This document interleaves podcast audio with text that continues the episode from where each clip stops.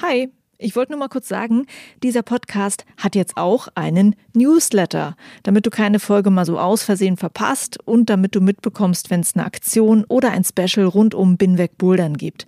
Den Newsletter, den findest du auf meiner Steady-Seite, das ist steadyhq.com slash binwegbouldern und natürlich auch auf binwegbouldern.de. Das war's. Viel Spaß mit dieser Folge. Was sollten die Leute, die eine Boulderhalle besuchen, über Routenbau wissen? Dass wir nicht nur für uns selbst schrauben, dass wir auch für sie schrauben und dass damit Kritik auch immer willkommen ist bei uns, genauso aber auch wie Lob. Ja, darüber freuen wir uns auch total. Wir sind auch nur Menschen, wir können auch nicht perfekt für alle Größen immer alles schrauben, so ist es halt auch einmal nicht möglich, auch wenn wir das gerne würden oder ich auch gerne äh, mache würde.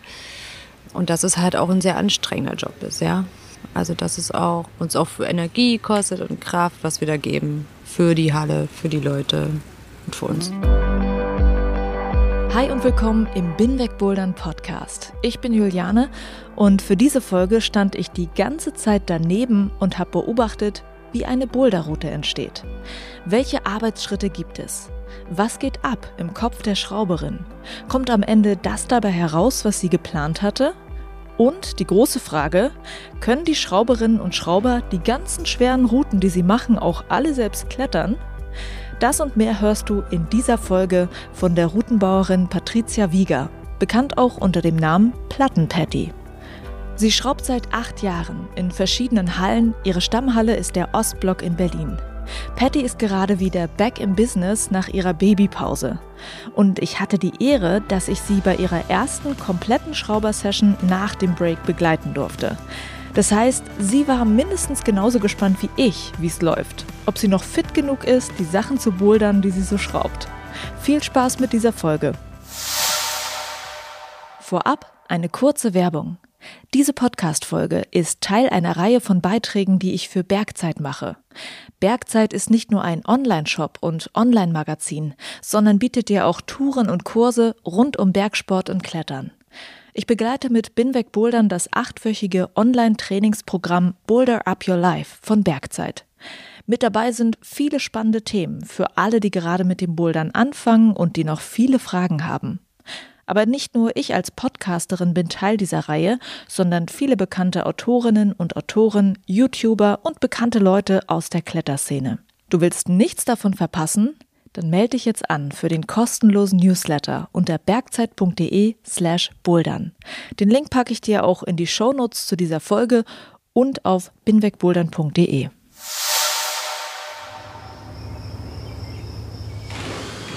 Montagmorgens an der Spree vorm Ostblock in Berlin. Ähm, hier ist es noch ein bisschen geknister. Es gibt jetzt, bevor es ans Schrauben geht, erstmal ein kleines Frühstück.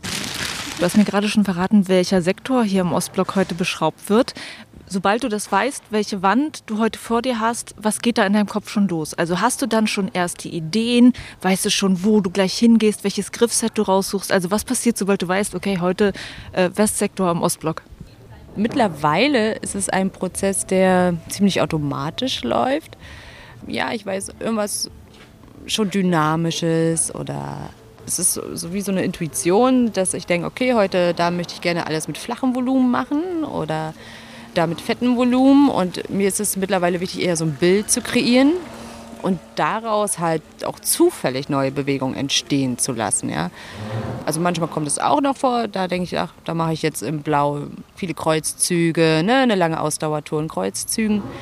Also der erste Boulder wird bei mir oft eher sowas Zufälliges auch. Du hast gerade gesagt, du möchtest ein Bild kreieren. Was bedeutet denn ein Bild kreieren wollen an der Wand? Also ich möchte, dass es einfach erstmal optisch sehr ansprechend ist, was ich da zauber. So, dass ich wirklich gucke, passt das, finde find ich das schön, finde ich das nicht schön so. Und dann manchmal sich auch schon so eine Grundidee von der Bewegung entwickelt, was da jetzt passen könnte. Und dadurch aber auch nochmal weiß, okay, jetzt müssen die Volumen dann nochmal ein bisschen auseinander oder nicht. Das heißt, ich nehme zum Beispiel einen super Highlight-Griff oder ich nehme ein riesen fettes Volumen und dann baue ich da drum rum. Ja, was erstmal optisch total ansprechend ist. Ja dass die Wand nicht zu voll wird, aber auch trotzdem übersichtlich und, und Highlights hat. Okay, dann schaue ich Patty mal dabei zu, wie sie ein Highlight an die Wand zaubert. Aber zuerst muss sie ihr Werkzeug holen. Und sie schaut, was ihre Kolleginnen und Kollegen schon an der Wand machen, welche Griffe in welchen Farben sie ausgesucht haben. Schließlich will sie nicht direkt neben einen gelben Leistenboulder noch einen gelben Leistenboulder schrauben. Die Wand, an der sie heute arbeitet, ist etwas überhängend. Und sofort weiß sie, was sie mit dieser Wandform machen will. Also ich habe gerade schon die ganze Zeit eine Idee im Kopf, dass ich unten irgendwie etwas Großes hinmache.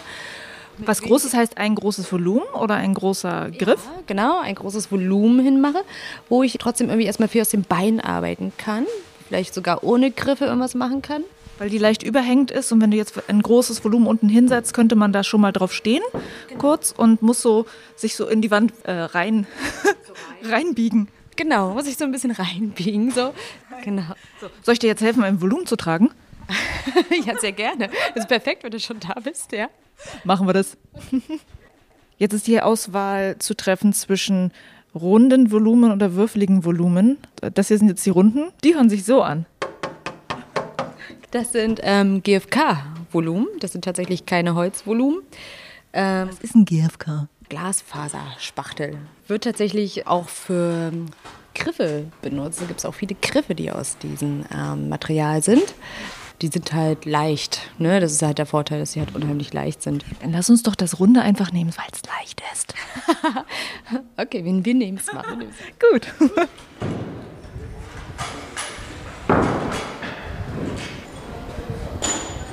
So, die Volumen sind jetzt von uns beiden zusammen hier an die Wand transportiert.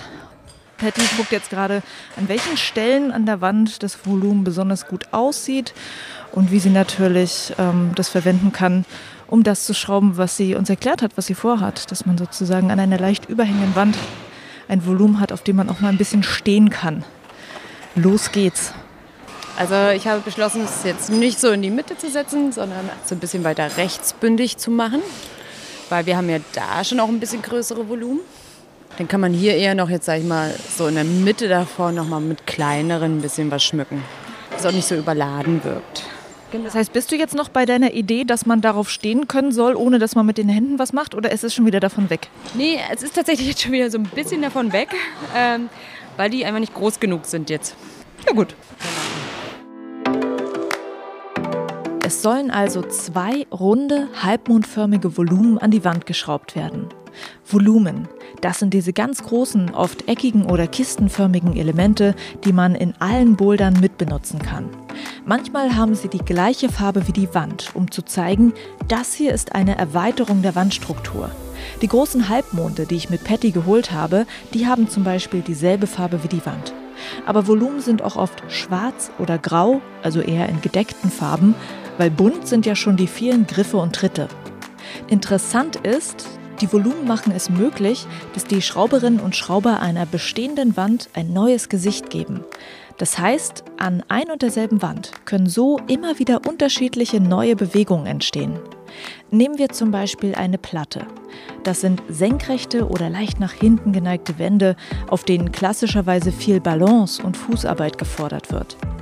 Mit Volumen könnte man in dieser Wandform einen Überhang erzeugen, indem man sie an den oberen Teil der Wand anbringt. Patty allerdings setzt ihre Volumen heute unten ein. Sie erklärt mir, dass sie hier darauf achten muss, dass die Volumen nicht so weit aus der Wand hervorragen, sodass man beim Fallen nicht an dieses Volumen stößt und sich verletzt. Patty und ihre vier Schrauberkolleginnen und Kollegen haben jeweils einen Wandabschnitt, an dem sie arbeiten. An den Wänden lehnen Leitern. Auf der Matte liegen unzählige Griffe und Tritte und Boxen mit unterschiedlich großen Schrauben. Patty hat zwar in den letzten Wochen ab und zu mal eine Route geschraubt, aber heute ist es wie gesagt die erste komplette Session nach der Babypause. Der Kleine ist in der Kita und Patty hat wieder einen ganzen Tag lang den Akkuschrauber in der Hand. Freust du dich über diese Geräusche? Ja, ich freue mich über diese Geräusche. Vor allem, wenn wir jetzt nach so ein Jahr Mutter sein, ist es sehr schön gerade wieder. Äh, also ich habe ja auch immer gehofft, dass mein Sohn das dann irgendwann äh, so als Einschlafmelodie vielleicht auch nimmt, wenn ich ihn mal mit hierher bringe oder so. Wo ich noch schwanger war, die Vorstellung. Aber wenn dann doch ein Kind da ist, sieht es auch ein bisschen anders aus. Genau. Ich dachte, ich kann ihn in den Kinderwagen legen, er schläft und ich äh, gehe immer mal wieder an die Wand. Hat nicht so funktioniert.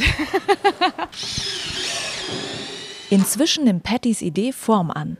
Das erste halbmondförmige Volumen ist jetzt in der unteren rechten Ecke der Wand. Direkt rechts daneben ist der Wandabschnitt zu Ende. Patty hat also direkt am Start eine Kante, die sie mitbenutzen will. Die offene Seite des Mondes zeigt nach oben links. Man kann darauf stehen, es ist aber etwas abschüssig.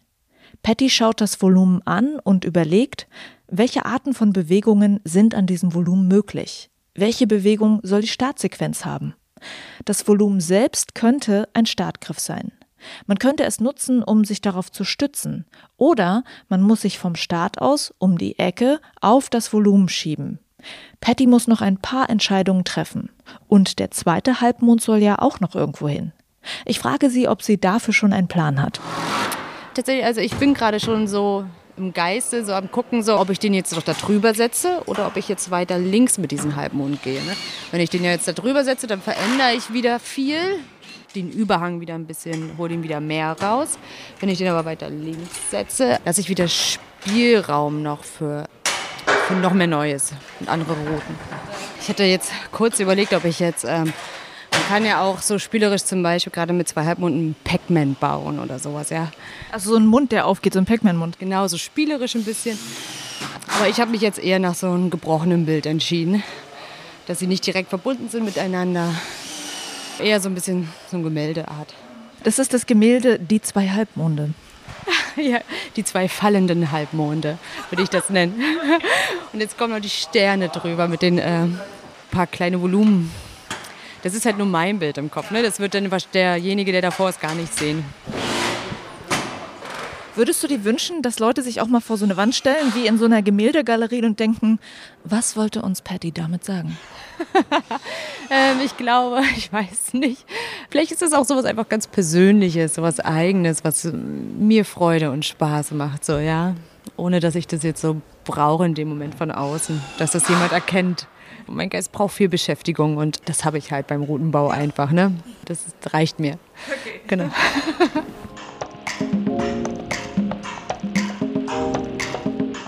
Die Volumen sind an der Wand. Also, da sind die zwei Halbmonde. Der rechte Halbmond ist ganz unten bündig an die Außenkante der Wand geschraubt. Die offene Seite zeigt nach links oben. Die Trittfläche dieses Volumens ist etwas höher als Pattys Hüfte, wenn sie vor der Wand steht. Der zweite Halbmond ist mit etwas Abstand weiter links angebracht und schwebt ein Stück weiter oben, etwa auf Kopfhöhe von Patty. Und die offene Seite dieses Mondes zeigt nach rechts. Und dann gibt es noch drei kleine dreieckige Volumen. Die sind über dem zweiten Halbmond angeordnet, wie ein Sternschnuppenschweif, der sich von links nach rechts über die Wand schiebt. Das Bild von Patty steht. Sie geht wieder ins Griffelager und kommt mit großen grünen, sloperigen Griffen zurück. Sloper, das sind diese rundlichen Griffe, wo man nicht wie bei einem Henkel bequem dahinter greifen kann. Man legt einfach die flache Hand auf und die hält durch die Reibung auf der Griffoberfläche und dadurch, dass man den Körper richtig positioniert. Patty schraubt die ersten beiden grünen Griffe an. Allerdings anders, als man vermuten möchte, nämlich ganz oben. Das heißt, das Ende der Route ist schon fertig, bevor der Anfang geschraubt wurde? Das muss Patty jetzt erstmal erklären. Ja, das ist tatsächlich ganz unterschiedlich. Manchmal macht es durchaus mehr Sinn, den Anfang zu schrauben. Manchmal macht es durchaus mehr Sinn, die Mitte zu schrauben, wenn man zum Beispiel ähm, eine Bewegung bestimmte haben möchte. Das Interessante ist ja, genau, du siehst jetzt die Griffe, ne? aber die Volumen sind ja schon mein Boulder auch. ja. Das heißt, ich arbeite ja eigentlich schon dran. Und die Top-Griffe waren jetzt so das Leichteste, sag ich mal, weil ich kein Volumen als Top genommen habe, sondern mich für Griffe entschieden habe und die Linie ziemlich klar ist. Deswegen habe ich jetzt äh, das Top definiert.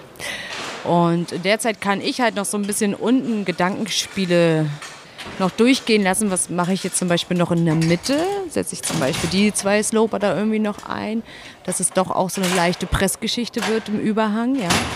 Und dann später mit so einer Leistengeschichte weitergeht.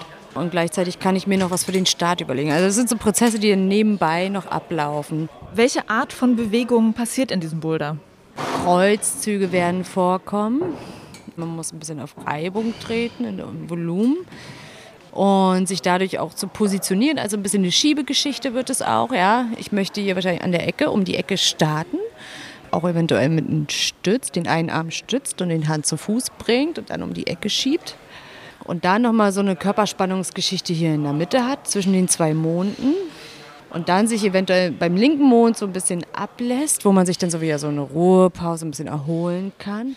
Das heißt, ich würde unter dem linken Mond auch irgendwann mal hängen zwischendurch? Ja, genau. Das ist jetzt so die Idee. Wie oft passiert das, dass du durchs Testen merkst, das geht gar nicht, was ich mir gedacht habe? Und wie schnell kann man dann wieder umswitchen? Ja, also tatsächlich in leichten Bouldern fällt es, ähm, funktioniert das meist immer ganz gut. Das ist wechselhaft. So. Es kommt drauf an, wenn ich, glaube ich, eine bestimmte Bewegung manchmal schon eher so weiß, die will ich jetzt schrauben, so ein bisschen festgefahrener bin, dann kann es schon eher sein, dass es nicht funktioniert, als wenn ich offen bleibe. Ich fange jetzt mit dem Start an. Das mache ich jetzt erstmal als nächstes, um zu gucken, wie schön kann ich jetzt auch in die erste Position kommen, die ich mir gedacht habe. Nun also der Start. Allerdings gibt es da ein Problem. Die Griffe, die Patty am Start nehmen wollte, gibt es nicht mehr im Griffelager. Es sollten auch sloperige grüne Griffe sein. Jetzt hat sie eine neue Idee. Sie bringt ein kleines Volumen am Start der Route an, und zwar an der schmalen Wandfläche an der Wandaußenkante, um die Ecke herum. An dieses Volumen kommt ein länglicher grüner Griff, den soll man mit beiden Händen beim Starten greifen. Patty erklärt mir, dass das so sehr praktisch ist. Sie kann dieses Startvolumen zweitverwerten, zum Beispiel für den Start einer anderen Route, die sie später schraubt.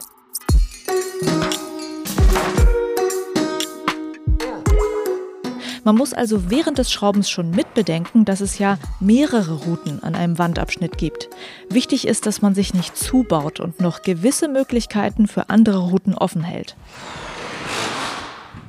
Patty sagt mir, dass sie diese Volumenlösung nur am Start verwenden würde, nicht aber in der Mitte der Route. Schließlich gibt es da jetzt schon genug Volumen. Und zu viele Volumen könnten ein Problem sein. Denn man kann sie ja in allen anderen Routen mitbenutzen und dadurch würden die späteren Routen in der Session eventuell zu leicht werden. Also, es gibt echt viel zu bedenken. So, jetzt hängt Patty das erste Mal tatsächlich im Start. Und jetzt hast du schon ausprobiert, wie weit du mit deiner Armspanne kommen würdest und wo jetzt der nächste Griff hinkommt. So interpretiere ich das. Ja, richtig, genau. Aber das konnte ich jetzt vom Boden ehrlich gesagt ein bisschen schwer einschätzen. Deswegen wollte ich die Griffe noch nicht gleich ranschrauben, sondern erstmal gucken, wie komme ich in die Startposition, ja. Jetzt habe ich auch so ein bisschen Gefühl bekommen für den Überhang, ob das äh, mit den Slopern so schwer werden könnte. Und es fühlt sich dank den Halbmond doch sehr gut machbar, denke ich an. Das ist, weil man auf dem Halbmond so einen guten Tritt hat, einen sicheren Tritt. Genau. Und der einen ja auch ein bisschen in die Wand wieder reinbringt. Richtig. Mhm. Okay, let's go. Zweiter Griff.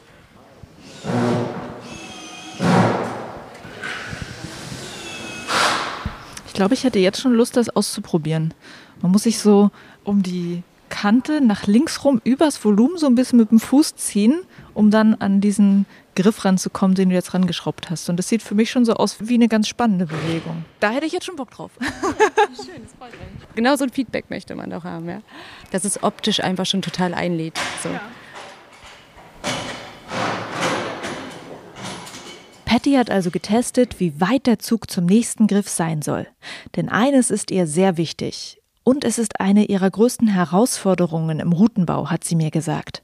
Und zwar, für alle Körpergrößen fair zu schrauben.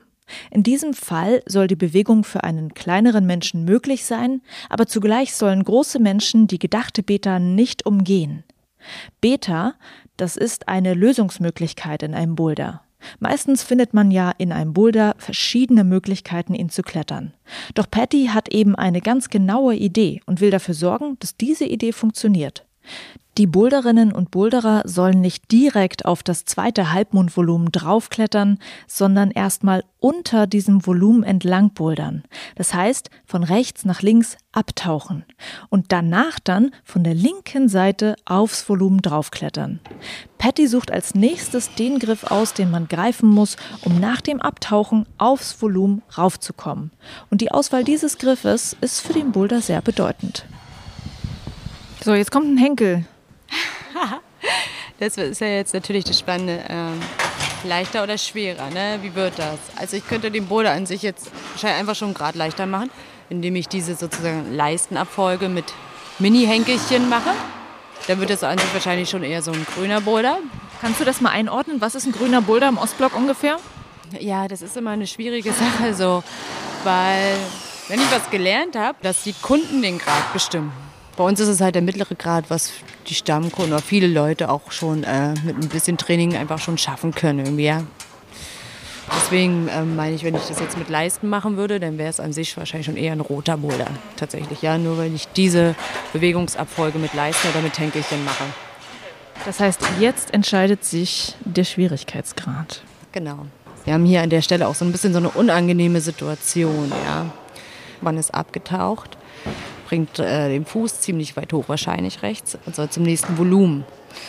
Das heißt, die unangenehme Situation ist halt, über diesen Bauch zu kommen. Und diese Situation, jetzt über einen Bauch zu kommen, ist halt auch wie draußen oder so, ist nicht immer so die schönste Sache. Ja, und deswegen überlege ich, ob ich nicht da an der Stelle vielleicht ein Henkelchen nehme, weil man dann einfach mehr, also ein Henkel lässt halt einfach mehr Bewegungsspielraum. Ne? gut, wenn man gut Leisten knallen kann, ne, dann ist das für manch einen auch wie ein Henkelchen, aber es geht ja jetzt um diesen Grad. Ne, hat man mehr Möglichkeit, sich besser daraus zu winden. Letztendlich entscheidet sich Patty für den Henkel, also für die leichtere Variante. Sie will es aber trotzdem tricky machen. Sie dreht den Henkel nicht nach oben, sodass man ihn ganz leicht greifen kann, sondern eher seitlich und nach unten zeigend. Dieser Henkel ist an das erste von den drei kleinen Dreiecksvolumen angeschraubt. An die zwei folgenden kleinen Volumen schraubt Patty kleine grüne Leisten. Diese führen hin zu den zwei großen Topgriffen, die, wie du ja weißt, schon sehr früh festgelegt wurden. Ich frage mich inzwischen, wie Patty es eigentlich schafft, all diese Griffe in die Wand zu schrauben, ohne dass sie den Boulder wirklich klettert. Sie probiert nur an einigen Stellen, ob man von Position A in Position B kommt. Alles andere schraubt sie aus Erfahrung und mit ihrem angesammelten Wissen über Kletterbewegungen. Doch dann geht's endlich los. So, die Leitern sind jetzt weggestellt. Jetzt wird so der Bereich um den Boulder ein bisschen aufgeräumt. Und Patty zieht ihre Kletterschuhe an. Das heißt, es ist Zeit zu testen. Du denkst, es ist ein grüner Boulder? Ja, also ich glaube, dass der Schluss ein bisschen gemein ist von mir und ich dem wahrscheinlich, um den grün zu machen, da noch mal ein bisschen das entschärfen muss. Sonst denke ich, ist es durchaus ein grüner, aber nicht der leichteste. Oder vielleicht auch ein leichter roter mit dem Ende zusätzlich. Dann. Mal schauen.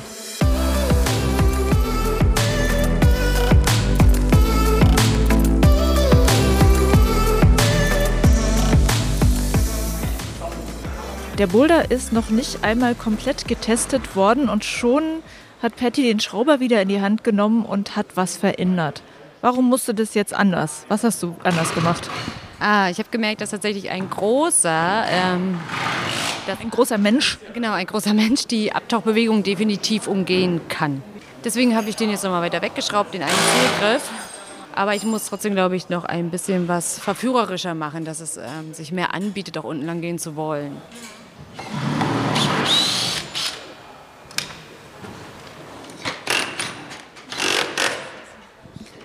Also das Abtauchen sah jetzt sehr schwer aus. Fühlt es sich an wie eine grüne Route, das Abtauchen? ja, aber vielleicht nicht. Ich glaube, wahrscheinlich wird es doch ein roter. Will ich den doch eher rot machen. Mhm. Okay. Genau, man braucht doch ein bisschen Spannung im Oberkörper, ein bisschen Bums, genau. Und du hast auch direkt angefangen zu schwitzen. Ja, direkt das Shirt ausgezogen. Weil die Hände gleich äh, auch weggerutscht sind. Ja. Okay, Patty muss nochmal ran und will das zweite Halbmondvolumen ein Stückchen verschieben. Außerdem sollen da noch kleine Tritte ran. Auch hier denkt Patty wieder daran, dass es auch für kleinere Menschen möglich sein soll, den Boulder zu klettern. Aber dann zieht Patty durch und klettert den Boulder zum ersten Mal bis ans Top. Mit Durchtauchbewegung und allem. Ist es so, wie du es dir vorgestellt hast? Ja, tatsächlich. Lustigerweise habe ich mir oben den Part schwerer vorgestellt als den hier unten. Aber klar, das, ähm, ich bin halt auch kräftemäßig einmal noch nicht so da beim Abtauchen. Deswegen für mir das jetzt tatsächlich am schwersten, zu diesem Eingriff zu kommen. Zu den Henkel sozusagen, ja. Genau, und ist obenrum wieder ein bisschen leichter, wo ich eigentlich dachte, das ist so der Gruselfaktor. Das ging dann eigentlich doch recht gut. Ja, ähm, ich würde ihn tatsächlich jetzt so lassen erstmal in Rot und lasse aber noch die anderen testen. Ich weiß genau an der Stelle, wo ich mich schwer getan habe, während die, die jetzt einfach wieder im Bouldern drin sind, sich nicht so schwer tun. Das war einfach dann meins, da ich noch keinen Bizeps wieder habe. Okay, aber ich bin zufrieden so. Ist gut.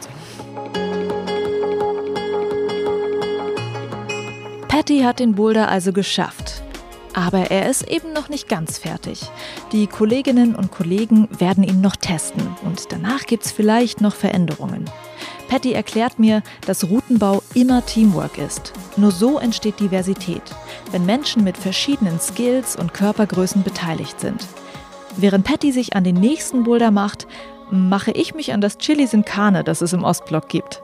Danach treffe ich Patty nochmal draußen vor der Halle. Das ist jetzt hier die Routenbau-Mittagspause. Es ist sehr schön hier am Ostblock zu sitzen, äh, am Wasser. Und Patty hat jetzt inzwischen noch zwei weitere Routen geschraubt.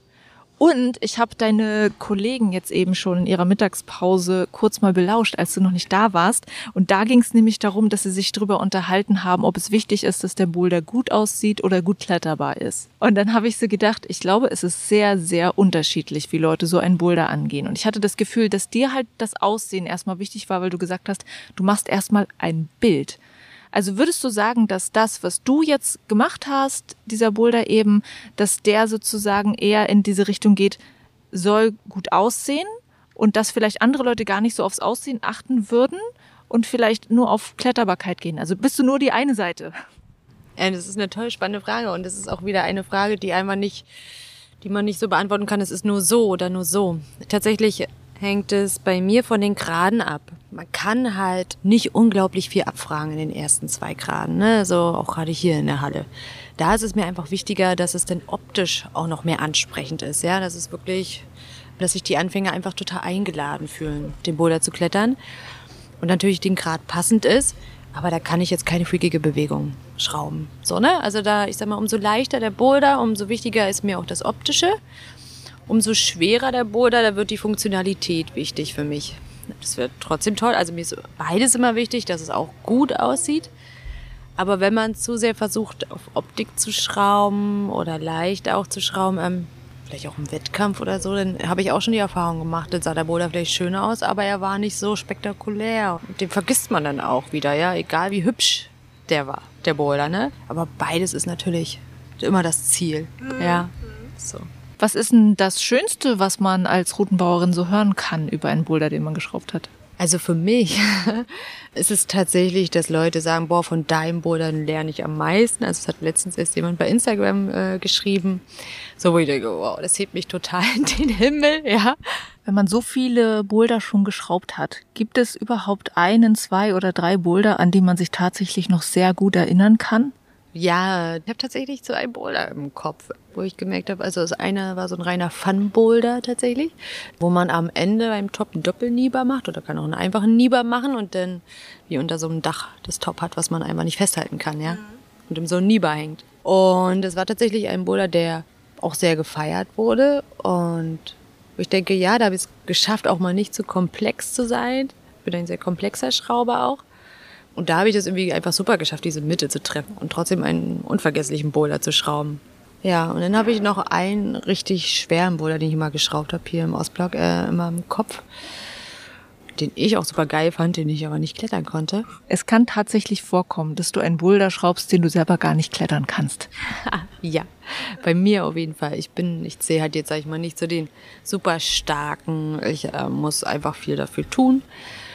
Mir ist es wichtig, dass ich muss sie manchmal nicht an ein Stück klettern können, aber vielleicht die Bewegung einleiten, so einsetzen und aber es hat mir trotzdem auch viel gebracht, über mein Limit zu schrauben, so. Aber ich habe vielleicht auch die Fähigkeit, das auch zu können, äh, schwer schrauben zu können, ohne selber klettern zu können und das funktioniert, und, weil ich sehr gut in Bewegungsanalyse bin. Wir lernen also, es gibt nicht eine Methode, eine Boulderroute an die Wand zu bringen. Ich erlebe in Gesprächen mit Routenschrauberinnen und Schraubern oft, dass es da ganz verschiedene Ansätze gibt. Nicht nur was die einzelnen Routen angeht, Auch darüber, was Routenbau eigentlich ist. Ist es ein Handwerk, das jeder einfach erlernen kann? Oder ist es eine Kunstform, für die man vor allem Talent braucht?